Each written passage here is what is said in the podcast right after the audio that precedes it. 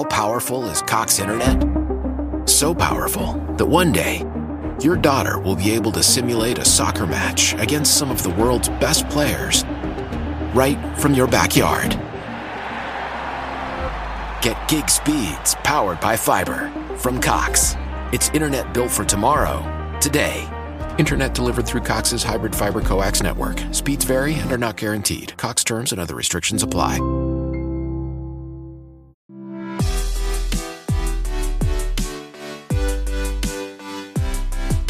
Olá pessoal, mais uma vez aqui comandando uma conversa com os nossos preletores da Target, dessa vez recebendo o Rodrigo Bibo.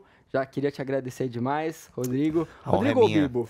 Pode ser Rodrigo Bibo se você estiver sério, Rodrigo se você estiver brabo e Ok. Bibo se a gente já for amigo e tal. Então fica à vontade, tu escolhe. Por então mim vai pode ser Bibo, para Pronto. ficar um ambiente mais, Mais informal amigável. Exato. Adoro ambientes informais. Odeio formalidade.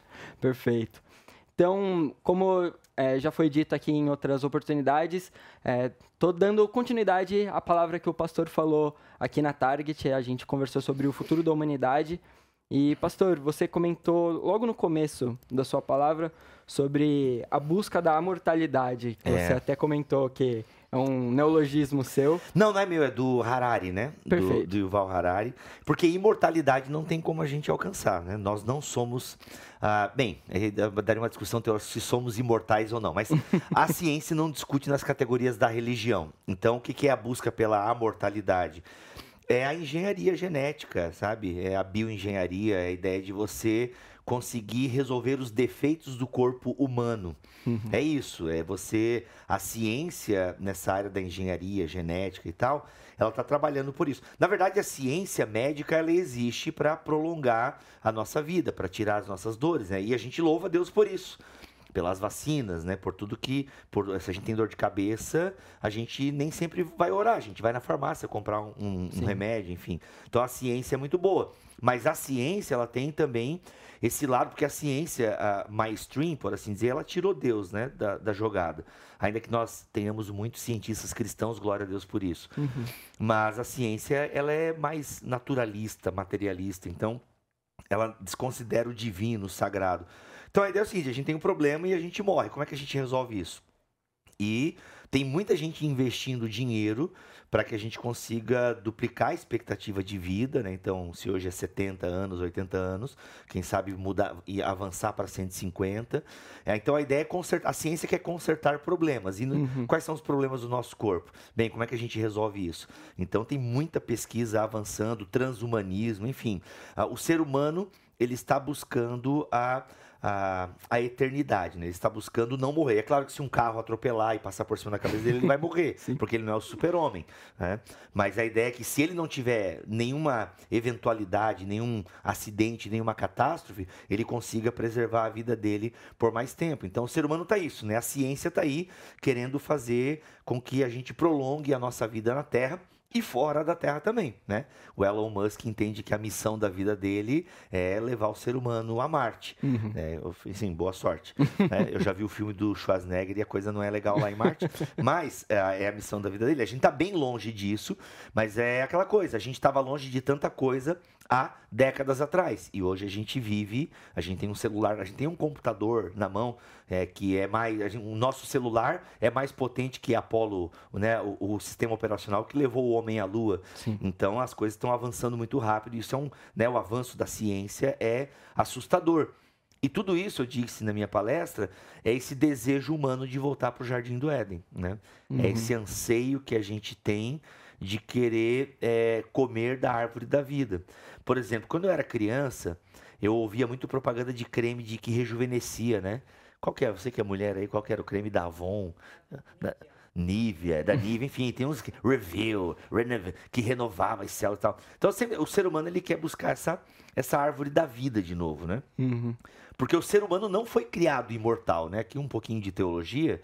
O ser humano não foi criado imortal, o ser humano ele foi criado mortal. Mas por que que ele, como é que então o pecado e a morte e tal? Bem, é porque ele sai do jardim e, consequentemente, ele é privado da árvore da vida. Uhum. E se ele é privado da árvore da vida, logo ele passa a ter uma morte física e também uma morte espiritual, porque está afastado do seu Criador. Então, desde que Deus colocou um anjo com espada flamejante na porta do jardim, para lá que a gente quer voltar. A diferença é que agora a gente quer voltar sem Deus, né? A gente quer um mundo ah, de vida longa e próspera sem Deus. O Rick Ray, numa das palestras que a gente teve aqui no sábado, ele comentou sobre essa busca do homem querer ser Deus, né? De querer prolongar sua vida ao máximo possível, de querer é, ser curado de todas as doenças possíveis. E ele comentou também que isso seria uma busca por um preenchimento de um vazio. Sim. É, ele talvez tenha lido o Harari também, porque o Harari fala sobre isso no sentido de que nós vencemos, né, grosso modo, vencemos a guerra, vencemos a peste e vencemos a fome. Uhum. Ainda existem guerras, ainda existe a peste, a gente teve o coronavírus aí, que ainda tá, né? A gente não fala mais Sim. nele, mas ele ainda tá por aí. Inclusive não tô sentindo o gosto das coisas, mas acho que tá tudo bem, brincadeira, tá? E a gente venceu a fome, ainda que muita gente passa fome no no mundo. Mas o Harari fala um argumento que eu acho interessante, que a fome no mundo existe mais por causas políticas do, do que por causa de produção de alimento. A gente tem condições de produzir alimento para os 8 bilhões de pessoas no mundo. Uh, e assim a guerra. A guerra acontece por causa daquilo que Tiago já fala, né? Por fome de poder, né? Pela nossa, pelo nosso egoísmo. E a peste também. A gente teve uma, uma, um coronavírus terrível, mas a gente desenvolveu uma vacina em menos de um ano, né? Então, assim, e graças a Deus. E por que, que a gente conseguiu fazer a vacina em menos de um ano? Porque há mais de 10 anos a ciência vem pesquisando ali o coronavírus, né? Então, quando veio aí a Covid-19, o SARS-CoV-2. Opa, a gente já tem aqui a estrutura, vamos só adaptar para essa variante aqui. Então, isso tudo é maravilhoso. Então, a gente venceu a peste, a gente venceu a fome e a gente venceu as guerras. O que, que resta? Bem, resta a gente. Como é que a gente vai para ser feliz agora? Uhum. Né? Ou seja, como é que a gente se arranja aqui para buscar a felicidade? É um direito, Sim. inclusive, da Constituição americana, né? A busca pela, pela felicidade. Aliás, eu amo esse filme do Will Smith, A Procura da Felicidade. é um filme inspirador. Mas é isso. E, e o que, que a história da humanidade sem Deus tem nos mostrado? Que não existe a procura da felicidade, ela é uma procura infinita. O teto é sempre de vidro, sempre tem alguém derrubando o meu sorvete. Aliás, aproveite o meu livro infantil, Quando o meu sorvete cai, excelente para ensinar frustração para as crianças. Ou seja, o meu sorvete sempre cai. E aí o ser humano então vive nessa busca eterna pela felicidade. É por isso que a gente vê pessoas extremamente ricas que se jogam de prédios, né? É, ou que se, que se envenenam, enfim, por aí vai. Assim como tem também o pobre, desesperado, enfim. Mas o que eu quero dizer aqui o dinheiro, né, a busca por status, fama. O que, que a gente vê os grandes artistas de Hollywood? E, e a figura do, do, artista hollywoodiano ou do cantor pop, o astro do rock, enfim, é muito interessante. Porque nós temos ali numa pessoa fama, dinheiro, poder, uhum. influência. Cara, um, um, astro pop, ele tem tudo isso. Cara, Sim. é impressionante. E a gente vê eles nas suas vidas privadas extremamente tristes, com ideação suicida, Sim. né? E a gente tem vários casos assim. E a gente por... pode citar recentemente o Justin Bieber, né, que se apresentou no Rock in Rio e depois anunciou uma pausa na carreira para tratar de problemas pessoais, né, pessoais. particulares. É, tem aquela doença dele que eu esqueci Sim. o nome lá que trava as, como é que é o nome? Uma doença autoimune que ele trava. Gente, tem pessoas aqui que eu estou conversando, isso vocês não. Mas é isso. Não, cara, você tem, por exemplo, eu acho que eu posso citar nome de um artista brasileiro, tem algum problema se eu citar nome? Alguma. Eu não vou falar mal dele, é, mas é alguém que, pô, de vez em quando eu oro por ele, é o Whindersson Nunes, né? Ele é um cara, né, tem tudo isso, ele tem fama, dinheiro, poder, influência, mas eu acompanho ele com uma certa frequência no Instagram e é incrível, assim, como de vez em quando tem uma bad, assim, que bate nele. Ah, ele teve, né, o problema, né, ele perdeu um filho. Sim. E, cara, ele tem um vídeo que eu esqueci o nome agora, mas é ele numa sessão de terapia. Cara, aquele vídeo é preocupadíssimo. E aí teve um dia que ele começou a falar do Robbie Williams. Falei, mano, e o Robbie Williams, para quem não sabe, né, um ator hollywoodiano, famoso, cara do stand-up comedy, enfim, que tirou a própria vida, né? Então, uhum. é isso, é porque no fundo é, é, Deus é, é, é. porque assim, tem um ditado que é muito errado que nós cristãos falamos, né? Ah, existe um buraco na sua alma que é do tamanho de Deus. É, a gente costuma falar muito isso, né? Se eu não me engano, a gente está distorcendo Dostoiévski, mas é, gente, não é Deus não é um, uma pe a peça que falta no seu quebra-cabeça. Porque se você for olhar essas pessoas famosas, ricas, influentes, elas falam de Deus também. Elas falam porque hoje em Deus, hoje em dia a ideia de Deus está muito pasteurizada, tá, sabe? Está muito diluída. Uh, ou para citar o, o, o Bauman, está muito líquida. Sim. Então assim, Deus não é uma pecinha, tipo, ah, eu tenho isso, dinheiro, fama, sexo, poder. Deus. Ah, então tá aqui, pô, tô com o combo, o combo da felicidade. Não, Deus, ele quer nos destruir, e por isso que eu escrevi um outro livro chamado Deus que Destrói Sonhos porque Deus nos destrói para nos construir ao redor dele.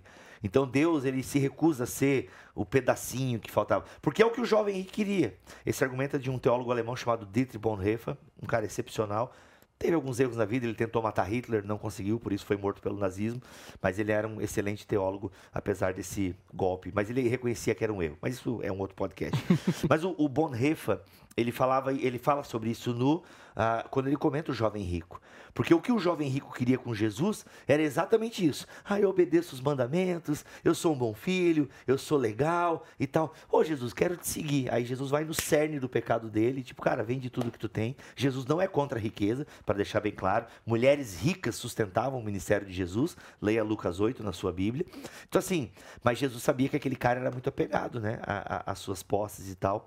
Então Jesus toca. Então, por quê? Porque ele queria que Jesus fosse mais um, sabe, um. Como é que é aquilo que a gente põe aqui? Que o general, que é um broche. broche mais broche. um brochezinho na sua espiritualidade. Olha, eu sigo a Torá e eu também sigo esse novo mestre aí na Galileia, que é o Jesus aí. Eu sigo ele também. E Jesus se recusa a ser mais um broche, Jesus se recusa a ser mais um ídolo. É, aliás, isso é um tema que é fantástico também, né? Deus não é o nosso ídolo. E tem muitos cristãos que tratam Deus como um ídolo. Como é que é tratar Deus como um ídolo? É quando eu me aproximo de Deus por interesse. Uhum. Você comentou mais para o final da tua pregação ontem que nós somos responsáveis pelo futuro da humanidade, porque nós somos um pedaço do céu aqui na Terra. É. Queria que você desenvolvesse um pouco mais essa ideia do futuro da humanidade mas é, como nós cristãos temos o nosso dever de. Sim. Bem, a, a, quando a gente pensa em Apocalipse, eu até falo isso na minha mensagem, é, geralmente a visão do cristão é muito, é, sabe, destruição, fim do mundo. Sim. Apocalipse barra fim do mundo. Sim. E não é exatamente isso, né? O Apocalipse é um livro de esperança, é um livro que quer nos dar segurança do futuro, porque Jesus está lá, ele venceu, ele é o alfa, ele é o ômega, ele é o princípio, ele é o fim. Então, o livro de Apocalipse quer nos instigar a vivermos agora a nossa era presente em segurança, porque o Senhor já nos prometeu uma nova era, novos céus, nova terra, teremos novamente acesso à árvore da vida, né, que vai estar no meio da cidade, e, é isso. Só que a gente tem que ter essa convicção, essa certeza de que aquilo que é prometido no Apocalipse já veio em Jesus Cristo. Paulo vai falar na sua carta aos Coríntios, na segunda carta, que nós somos nova criação. Uhum. Né? E que em nós, ou seja, no povo de Deus, todas as coisas novas já se fazem. Então, quando Paulo vai dizer que nós somos uma embaixada dos céus, ele está ecoando essa ideia. Gente, não fica querendo ir morar no céu. Ainda que Paulo que gostaria de, de estar com o Senhor, né? Paulo fala desse anseio muito na carta aos Filipenses. Olha, eu queria muito estar com Deus agora, com Jesus. Mas olha, eu peço para não estar, porque eu quero ficar um pouquinho mais aqui servindo vocês. Por quê? Porque eu quero estar. É, porque é muito fácil eu já querer estar nos novos céus e nova terra. É legal, vai ser tudo massa, Deus vai ser tudo em todos, mas não, eu agora sou responsável de ser esse embaixador Sim. daquilo que já está preparado para mim. Uhum. Mas agora, enquanto aquilo que não está preparado, aliás, enquanto aquilo que já está preparado não acontece plenamente, enquanto esse novo, esse reino de Deus não vem plenamente a nós, eu sou responsável de mostrar esse novo enquanto estou no velho. Ou seja, eu represento a nova era, tá? Gente, é esse termo grego mesmo, tá? O novo eon, a nova era, a nova criação, tá? Eu represento essa nova era na era velha, sabe? Nessa era que está aqui, corruptível, marcada pelo pecado. Então a nossa responsabilidade é que nós temos a mensagem que coloca as pessoas nessa nova criação. E é por isso que, como teve já no podcast que vocês trataram, sobre essa urgência missionária. Uhum. Porque, a, a, grosso modo, a tradição cristã acredita na existência de um inferno e que, infelizmente, pessoas estarão lá, que não vai ser um lugar só para Satanás e seus anjos, né? Ainda que tem gente que acredite num aniquilacionismo, que no fundo a pessoa vai deixar de existir, enfim, tem alguns textos na Bíblia que talvez apontem para essa ideia de que a pessoa vai deixar de existir, mas muitos outros apontam para uma existência onde a presença de Deus vai se manifestar em juízo. Então isso deveria nos acender que eu sou responsável pelo futuro da humanidade, no sentido de que eu pertenço à única instituição do mundo que carrega a mensagem da salvação. E para a gente finalizar, uma pergunta simples para você responder: qual o futuro da humanidade? Para onde ela caminha? Ela caminha para Deus, ou debaixo do seu amor, ou debaixo do seu juízo. É isso. Obrigado, Bibo, pela tua participação aqui. É, quero encorajar você a assistir outras conversas como essa, procure nas nossas redes sociais e siga a gente em todas elas para não perder nenhuma novidade. Deus abençoe.